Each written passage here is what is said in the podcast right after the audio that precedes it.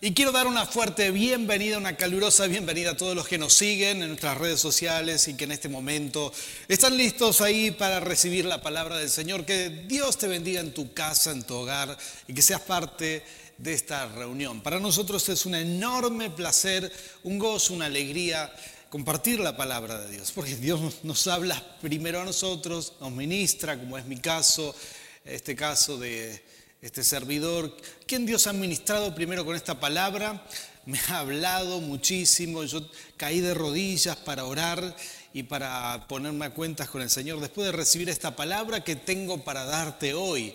el Señor me, me habló y me ministró. Así que quiero animarte con fe a que abras tu corazón a Dios, a que en este momento lo principal, lo primero en tu vida sea la presencia de Dios.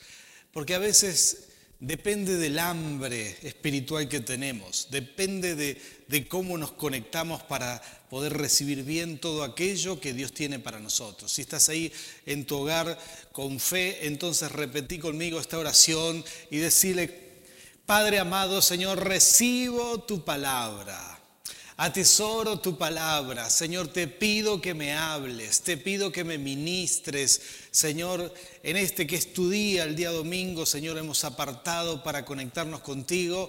Te pido, Señor, que tu presencia sea tangible, sea, sea real en mi hogar, Jesús. Gracias, Señor, en tu nombre, Rey. Amén y amén. Gloria a Dios. Como siempre decimos, es un enorme placer compartir la palabra, porque Dios siempre tiene que hablarnos a nosotros los predicadores, los pastores que compartimos la palabra, y a veces son experiencias muy especiales. En esta semana yo caí de rodillas en un momento, ya hace dos semanas que Dios me hablaba de este pasaje bíblico, y oraba, oraba, hasta que de golpe vino la revelación y fue ese el momento en donde caí de rodillas y le dije, Señor, voy a confiar en ti, voy a confiar en ti. Estuviste conmigo desde mi juventud, estuviste conmigo desde que te conozco y nunca me has fallado. Seguiré confiando en ti aún en tiempos de cuarentena, en tiempos donde el mundo está revuelto, está preocupado, hay mucha tensión, la gente está muy alerta. Yo confío en el Señor y yo quiero animarte a ti con esta palabra de Dios que vamos a compartir, vamos a compartir eh, en, esta, en este día, día domingo, día domingo 19 de abril. ¿sí? Compartimos esta palabra y esta es la historia de David.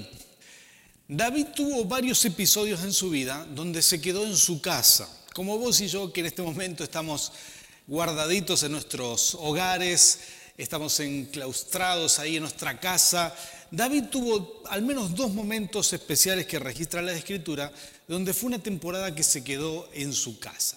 No en cuarentena, no en cuarentena obligatoria, pero sí se, se quedó y a David no le fue bien. Yo quiero decirte esto porque quizás vos estás ahí y me decís, pastor, no soporto más estar en casa, soy tentado, tengo problemas. Bueno, sos de carne y hueso, esto nos pasa a todo el mundo y le pasó al rey David, nada más ni nada menos que al rey David. En la primera ocasión, esto registra la Biblia, que David no salió a la guerra con los reyes, no salió en el tiempo que los reyes salían a la guerra, sino que mandó a su general y se quedó en su casa. Y estando en la terraza, vio a Betsabé que se estaba bañando, entonces cometió un pecado de adulterio. Este fue el rey David, eh, quien por quedarse en su casa y desenfocarse, cayó un terrible pecado y que el Señor nos permita de eh, cuidar nuestro corazón, cubrir nuestro corazón para no enfocarnos en cosas que no debemos enfocarnos. En la segunda oportunidad en donde David se quedó en su casa, fue un tiempo donde ya estaba un poco más, más avanzado en años. ¿sí? El rey ya estaba a punto de pasar el, el manto a la siguiente generación, faltaban algunos años quizás, pero él como le había ido mal en esa primera oportunidad, siguió saliendo a la guerra año tras año, año tras año, pero llegó un momento que su cuerpo físico no daba más, como es lógico, como es entendible. Y fue en esa oportunidad que un gigante estaba a punto de matar a David, lo encaró en la guerra, lo encaró cuando salieron en contra de los filisteos, un gigante que mm, le hizo pasar un mal rato, a tal punto que dice la palabra del Señor que David eh, tuvo que ser socorrido por su sobrino Jonathan. Su sobrino fue quien mató al gigante hijo de su hermano, mató al gigante, eh, digamos en honor a él, y todo el pueblo se reunió, los soldados le dijeron, David, ya estás, bueno, se lo dijeron muy bien, ¿eh? atención, así se dicen las cosas, le dijeron que mejor el rey se quede en la casa y no salga a la guerra con los soldados, no vaya a ser que se apague la luz de Israel. Qué maravillosas palabras. En vez de decirle, David, ya estás viejo para usar la espada, quédate en tu casa, se lo dijeron muy bien, con mucho respeto, con mucha honra, como se le debe hablar a una persona mayor. Y David eh, se quedó en la casa a partir de ese momento y no salió a la guerra, pero a David no le hizo bien quedarse en la casa. Dice esta palabra que vamos a leer en Primera de Crónicas, capítulo 21, comienza diciendo estos versículos, que David, estando en la casa, eh, escuchó la voz de Satanás, literalmente. El cronista registra que Satanás conspiró contra Israel y le incitó a David, lo sedujo para que hiciera un censo, hiciera un censo y contara todo su poderío, poderío bélico, su, ejército, que los contara. Dice que en el, en el, censo eh, le, dio que tenía un millón y medio de personas que peleaban por él, ¿sí? Y cualquier persona que tiene algo se siente bien con lo que tiene, se siente fuerte. Si tenés dinero en tu cuenta, si tenés recursos, si, si, si, tenés, si sos fuerte en algo, te sentís bien con eso. Ahora David tenía un tema, es que todas las batallas de David las había ganado porque Dios peleaba por él. Y quiero decirte que para los hijos de Dios, todas nuestras batallas las ganamos porque Dios pelea por nosotros. Sin embargo, Satanás había convencido a David de hacer un censo. Y Satanás le estaba hablando al oído le, estaba diciendo, David, mira lo grande, lo fuerte que sos, qué, gran, qué, qué poderoso que es tu ejército. Ya no necesitas la ayuda de Dios para pelear. Si tenés más de un millón de personas, y efectivamente era así, cuando David los contó, se dio cuenta que eran muchísimos. Joab, su general, no estaba de acuerdo porque él era el que estaba enfrente de las batallas en más de una oportunidad y él sabía perfectamente que ganaban porque Dios estaba con ellos. David ganó batallas porque sencillamente Dios le decía, no vayas por ahí que hay una emboscada, da la vuelta, le daba órdenes directas y así había ganado David miles de batallas porque Dios peleaba por ellos. Quiero decirte esto que es maravilloso. Dios pelea por los hijos del Señor. Si sos un hijo de Dios, si tenés fe, quédate en paz, que Dios sigue peleando por ti. Pero aquí, aquí es donde radica la importancia de saber confiar en Dios y depositar nuestra confianza verdaderamente en Dios, porque todos tenemos esta tentación de confiar en nuestras fuerzas. Quizás si te agarró esta cuarentena con recursos, si estás bien, si hay comida en tu alacena, entonces a veces podés sentir la tentación de decir, bueno, no necesitas un milagro, no necesitas nada de Dios, porque ya tenés todo ya lo tenés todo. Hay personas que quizás antes de la cuarentena se sentían muy fuertes, muy fuertes, aún cristianos e iglesia bendecida. Iglesias que hemos confiado en nuestra tecnología, en nuestro poderío, en lo, agradable que son nuestros templos, y hoy nos quedamos sin eso y, eh, y empezamos a experimentar y a valorar lo que es la iglesia, la iglesia en sí, que no depende de templos, que no depende de reuniones especiales, que depende pura y exclusivamente del poder del Espíritu Santo en nuestras vidas. David había crecido tanto que empezó a confiar en lo que era su poderío bélico, su, ejército. Entonces él dijo, quiero saber cuántos tengo. Los contó. Nueve meses demoró este censo, nueve meses tratando de ver cuántos soldados tenía. Y mm, cuando terminó el censo le dijeron, David, sos el rey de, una nación, de un estado que tiene un millón y medio de guerreros. David se habrá sentido muy bien y habrá inflado el pecho y dijo, cuánto, cuánto he crecido, qué fuerte que soy. Pero como era una persona que amaba a Dios, instantáneamente su corazón empezó, dice literalmente, a golpearse dentro de él y empezó a afligirse y a decir, ¿cómo es que estoy calculando el ejército si siempre gané mis batallas por el poder de Dios? Así que cayó de rodillas y se empezó a arrepentir. Dijo, Señor, perdóname, ¿por qué hice esto? ¿Por qué hice esto? Algunos dirán, ¿qué pecado tiene contar el, el ejército? ¿Qué pecado hay en contar cuánto dinero te queda en una cuenta, en ver, en chequear? Pero no era ese el problema de David. El problema fue su corazón que él empezó a desplazar la confianza de lo que era confiar en Dios, empezar a confiar en sus propias fuerzas. Y ahí es donde todos podemos caer y este es el punto que hoy queremos subrayar. Confiar en Dios, porque Dios seguirá haciendo milagros, seguirá peleando por nosotros, pero tenemos que mantener la confianza puesta en Dios. Fue ahí que David se arrepiente y quiero leerte estos versículos de las Escrituras, la palabra del Señor. Primera de Crónicas capítulo 21. Voy a leerte versículos 12 y 13, dice así. Eh, voy a leer desde el 11 Gad fue a donde estaba David y le dijo, Gad era el profeta, le dijo, así dice el Señor, elige una de estas tres cosas, tres años de hambre o tres meses de persecución y derrota por la espada de tus enemigos, o tres días en los cuales el Señor castigará con peste el país y su ángel causará estragos en todos los rincones de Israel. Piénsalo bien y dime qué debo responder al que me ha enviado. Bueno, es impresionante la palabra del Señor aquí, porque es Dios quien está dando a escoger lo que parece un castigo, de hecho es un castigo, la Biblia lo, lo está diciendo, pero que también es un trato de Dios con el corazón de David. David tuvo un gran corazón para con Dios, pero David tuvo que ser tratado por Dios muchas veces. ¿Cómo hoy puede ser tratada la iglesia? ¿Cómo Dios puede hacer un trato especial?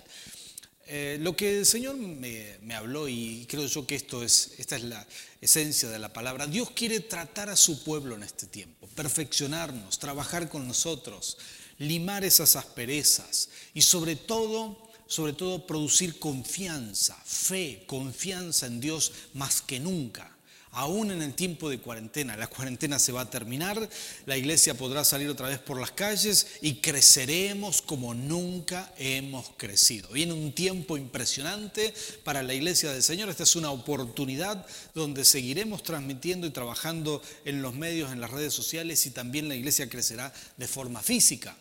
Pero aquí es donde Dios quiere tratar con nosotros, así como trató con David en ese tiempo que él se quedó en su casa, donde ya estaba donde ya no salía la guerra, donde se quedó en su propia, en, su propia cuarentena, por así decirlo, se quedó guardado en su casa. Eh, es muy fácil escuchar la, la, voz del enemigo cuando uno está en su casa, cuando uno se desenfoca, cuando uno se distrae. Por eso es importante permanecer en el espíritu.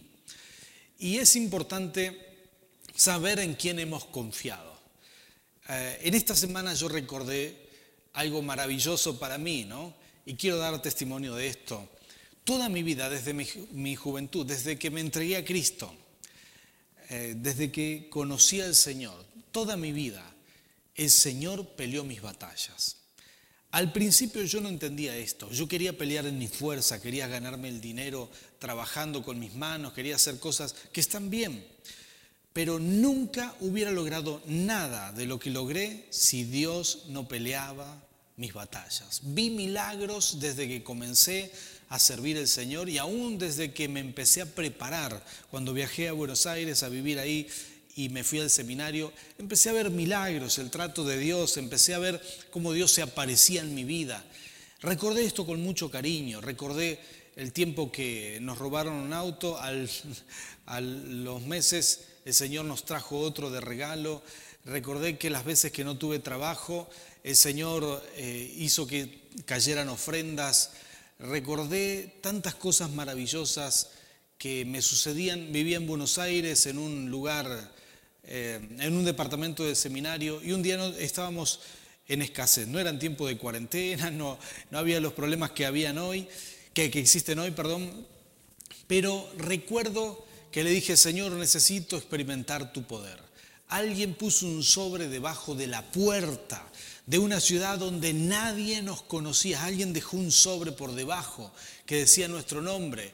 Entonces las, otras personas, ese sobre, perdón, ese, esa puerta era de un pasillo común y había otros departamentos, entonces como tenía nuestro nombre, este, nos dijeron, hay un sobre para vos. Cuando fui a verlo dije, será una carta. Cuando la abrí, había dinero, había 500 dólares adentro y no lo podía creer. Era lo suficiente para pagar todos nuestros estudios ese mes y alimentarnos y todo. Y dije, Señor, estás aquí. Qué grandioso que eres. Dios peleó siempre mis batallas. No tuve que yo salir en mis fuerzas. Cuando decidí servir a Dios, cuando decidí caminar con Dios, experimenté el poder de Dios. Y le hablo a aquellas personas que quizás hace muy poco que están experimentando a Dios, ¿sí? Quizás hace, hace poco que le han abierto su corazón a Jesús. Y quiero decirte que todo comienza cuando uno le dice, Señor, quiero conocerte más. Jesús está a la puerta y llama. Y si uno abre la puerta de su vida, de su corazón, Jesús entrará y comenzarás a vivir una vida nueva. Optar por Jesús es abrazarlo con todo. Es decir, Señor, confío en ti, voy a creer en milagros. Y si uno hace esa oración y dice, Señor, te dejo entrar a mi vida, quiero que seas el Señor de mi vida, el Espíritu Santo viene sobre ti. Empezarás a sentir una alegría sobrenatural, empezarás a sentir cómo Dios está cerca tuyo y empezarás a ver esta maravilla que Él tiene preparada para ti, que Dios pelea tus batallas. Siempre habrán batallas. ¿eh? Hay gente que dice, bueno, te vas a convertir y se terminan los problemas. No, eso es mentira, eso no es así. Y creo que todos aquellos que llevamos años en el Evangelio sabemos perfectamente que no es así. Siempre hay problemas. Pero aquellos que confiamos en Dios, experimentamos que Dios pelea por nosotros que Dios hace milagros a nuestro favor. Tendremos los problemas que tiene todo el mundo, ¿sí? Puedes enfermarte de coronavirus o no, te puede pasar lo mismo que a cualquiera. Puedes tener problemas financieros, tu empresa puede, puede quebrar, tu empleador te puede echar en este tiempo, te puede pasar cualquier cosa como le pasa a todo el mundo pero confía en el Señor, porque Él pelea por ti, Él va a pelear por ti, siempre estará contigo en los momentos de mayor crisis. ¿sí? Eh, creo yo que mientras estudiaba en el seminario fueron los momentos donde Dios más trató conmigo, con mi esposa también, con nuestra familia, donde Dios nos enseñó que Él está con nosotros y a veces hay que tocar fondo, hay que vivir esos momentos de crisis más extrema para darse cuenta. Bueno, yo lo necesitaba. Crecí en un hogar donde nunca me hicieron faltar nada, había abundancia de todo. Entonces, experimentar por primera vez que se terminaba hasta la última moneda de la casa fue lo más difícil para mí. Estaba en el seminario y experimenté eso y no podía llamar a mis padres, no podía. Entonces me arrodillé y dije, Señor, necesito de ti. Y nunca el Señor nos dejó, siempre hizo milagros maravillosos. Apareció gente con dinero, apareció gente que quería comprar nuestros productos en el momento, en el acto que hice la oración. Así que si estás pasando un momento difícil, si estás angustiado, estás angustiada, si te aflige la soledad, si te aflige la escasez, si te aflige la enfermedad, quiero que tomes esta palabra. Dios pelea por ti. Dios pelea por ti, confía en el Señor. Pero quiero volver a esta historia, porque aquí es donde Dios me, habló muchísimo. Eh, Dios le dice a David a través del profeta Gad, te equivocaste, eh, vas a ser castigado por esto. Y atención, porque esto, quiero que entiendas esto, esto es el Antiguo Testamento. Hoy se traspola esto de otra manera. Hoy Dios trata contigo tiene un tratamiento especial, eh, pero sus castigos no son como los que eran antes de Cristo, porque hoy Dios ya pagó por tus pecados. Pero en aquel momento Dios le dijo a David, David también trató con el corazón de David, diciéndole, te voy a mandar un castigo. Lo que más confiaba y lo más precioso para David en ese momento, por, por varios meses, fue su ejército. Él se jactaba de su poderío militar. Entonces Dios le dice, David, estás aquí porque yo te puse aquí. Creciste porque yo te hice crecer. Y confías en tu ejército en vez de confiar en mí. Muy bien, te voy a quitar tu ejército, lo voy a desmantelar. Vos podés elegir tres maneras. Vas a tener lo que acabamos de leer. Tres años de hambre, se va a, se va a morir tu ejército. Principalmente vas a tener tres meses de derrota militar, otro, otro punto que atentaba exactamente contra el ejército, o vas a tener esta, tres días de peste, tres días de epidemia local. Y yo sé que nadie quiere escuchar hablar de epidemia en este momento, pero esta es una historia de aquel, del Antiguo Testamento, una epidemia que Dios mandó. Y para salvar la diferencia, lo aclaro bien, no es como el coronavirus, que, que Dios no lo mandó, sino que esta sí la mandó el Señor, porque era un ángel destructor que iba en contra del pueblo de Dios, en contra de David, en contra de su ejército específicamente. Y dice que murieron 70 mil personas y el ángel destructor Apolión en el Nuevo Testamento o Abadón en el Antiguo Testamento aparece con nombre y todo. Es un ángel que apareció en la muerte de los primogénitos y es un ángel que en Apocalipsis tiene una función especial cuando llegue el momento. Él liberará un ejército de demonios que van a hacer un estrago en la tierra. Pero Abadón es un ángel temible, es un ángel, es un ángel que, eh, digamos, un ángel destructor, que obedece a Dios y responde a Dios. Es un servidor de Dios. Y Dios envía su mayor destrucción, lo envía a Abadón para destruir el ejército, el ejército de David. Porque muchas veces Dios había mandado a Abadón a destruir a sus enemigos, pero esta vez en el trato de Dios con David le dice, tengo que sacar eso en lo que está apoyado David, tengo que quitarle ese ejército. Así que mandó a Abadón y Abadón recién estaba comenzando y murieron 70 mil personas. Era más eficiente que cualquier máquina de guerra creada por el hombre. 70 mil personas cayeron muertas y, Abadón se dirigía hacia Jerusalén.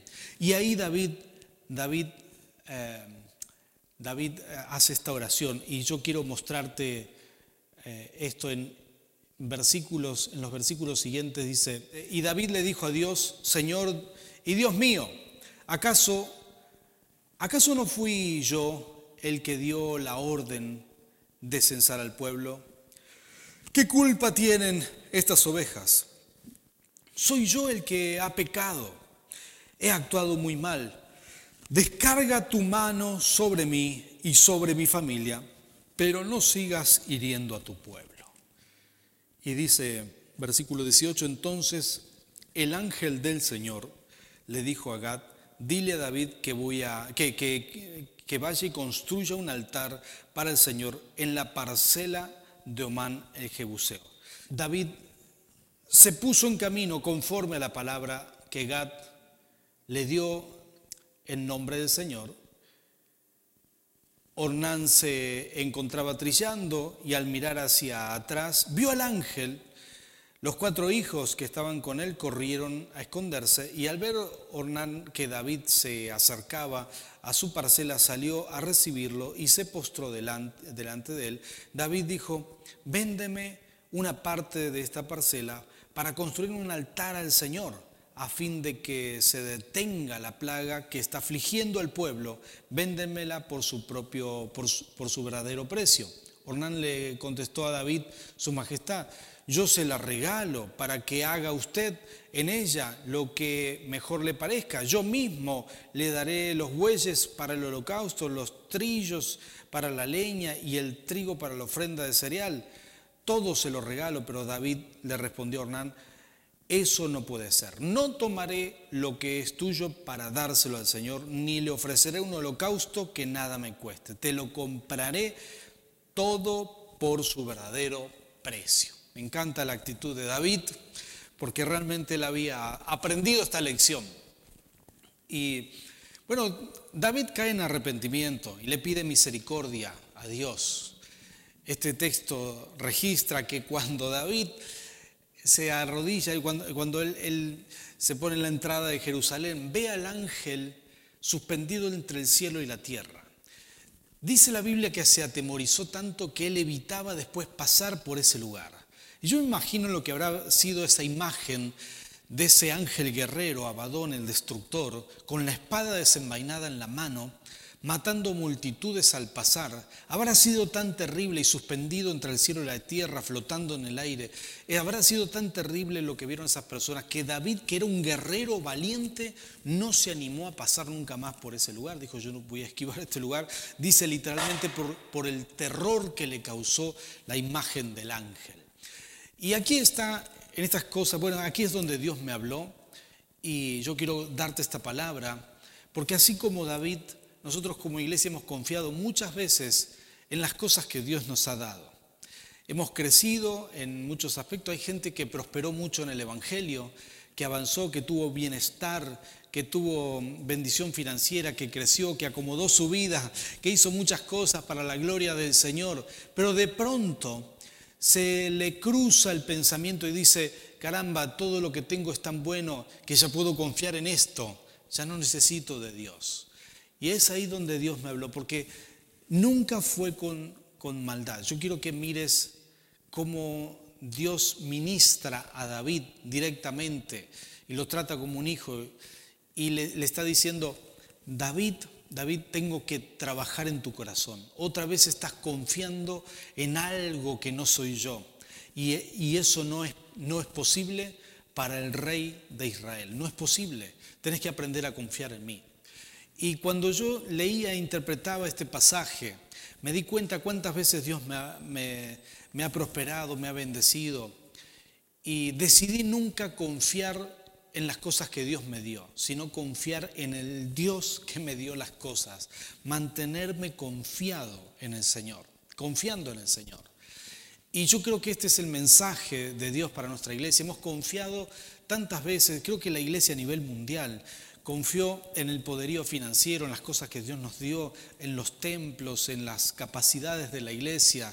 Este es tiempo de volver a la fuente. En, este, esta cuarentena Dios nos está llamando a volver a confiar en Dios, porque Él le mostró a David cómo con una epidemia, con tres días de epidemia, pudo quitarle todo aquello en lo que Él se sentía seguro. Y quizás muchos de nosotros estamos pasando estas cosas y diciendo, Señor, me sentía seguro en mi trabajo, me sentía seguro en, mi, en mis finanzas, ahora solamente tengo deuda, ahora tengo problemas para llegar a fin de mes.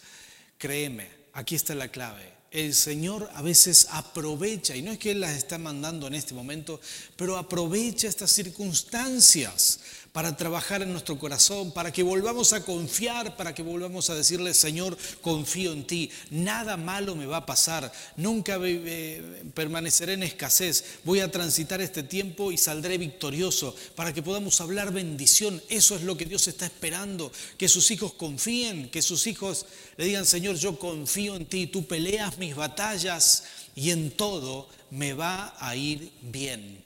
Quiero dejarte esta palabra, la, palabra que Dios me habló, para que seas bendecido en este tiempo. Porque Dios está promocionando su iglesia, nos está limando, nos está preparando para un tiempo de gran victoria. Se viene un tiempo de avivamiento, un tiempo de crecimiento, lo estamos proclamando, lo estamos creyendo, pero es importante que Él trabaje en nuestro corazón. ¿En quién vamos a confiar? ¿En qué vamos a confiar? ¿Confiaremos en los planes sociales? ¿Confiaremos en el, apoyo de instituciones para poder vivir? ¿O confiaremos en Dios? confiaremos en nuestros sueldos, en, confiaremos en, en, en, nuestros ahorros, en nuestra alacena llena, o confiaremos en Dios. Sabes, el trato de Dios muchas veces es mostrar solamente con un virus todo te puede faltar, pero nunca te va a faltar el respaldo de Dios. El respaldo divino siempre estará ahí. Así que yo quiero bendecirte con esta palabra, pedirle al Señor que Él te ministre, tu Padre celestial, tu Padre bueno, Él quiere pelear tus batallas, quiere pelear tus batallas. La actitud de David fue muy buena. Él dijo, Señor, aquí quiero ofrendar. Bueno, de hecho Dios le dice a través del profeta Gad, acá tenés que levantar un altar, una ofrenda. Y David decide comprar ese terreno, que curiosamente ese terreno era parte del monte Moria, el monte donde, donde Abraham estuvo a punto de sacrificar a Isaac, pero apareció el cordero enredado por los, por los cuernos y sacrificó el cordero. Y ese, fue, ese va a ser el lugar que su hijo Salomón sacrifica luego mil corderos y le pide sabiduría a Dios. Y ese va a ser el lugar que luego es levantado el templo, el templo, el primer templo, el templo que construye Salomón, porque ahí se manifestaba la presencia de Dios. Eh, sencillo como esto, cuando el Espíritu Santo nos está marcando algo, cuando el Espíritu Santo nos está llamando a una comunión más íntima, más intensa, cuando Dios nos está diciendo tenés que confiar en mí, es ahí donde nosotros nos predisponemos a dar lo mejor, nos, predisponemos a la entrega, nos predisponemos a levantar altares de oración y de adoración que lleguen a su presencia, así como David lo hizo. Y yo quiero animarte en este tiempo que puedas levantar un altar de oración, un altar de adoración en tu propia casa, que puedas honrarle al Señor, que puedas reafirmar tu pacto con Él, que puedas decirle, Señor, yo confío en ti. Nunca me ha faltado nada porque estuviste conmigo y no me faltará nada. Estuviste conmigo antes de la cuarentena, hiciste, hiciste milagros antes y lo seguirás haciendo ahora y lo seguirás haciendo después, porque tú estás conmigo. Yo quiero declarar esta palabra de bendición sobre tu vida y pedirle a Dios que Él te bendiga. Señor bendito Rey.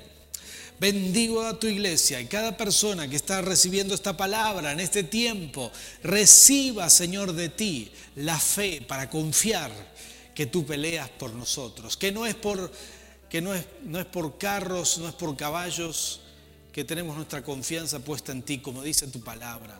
No es por ejército, eres tú, tú peleas por nosotros. Señor, gracias, gracias Rey, porque siempre a tus hijos con poco nos haces ganar, con poco nos haces crear grandes cosas, con poco tú lo multiplicas y haces grandes cosas. Así lo hiciste con David, lo hiciste crecer de la nada y así nos harás a nosotros, porque confiamos plenamente en ti.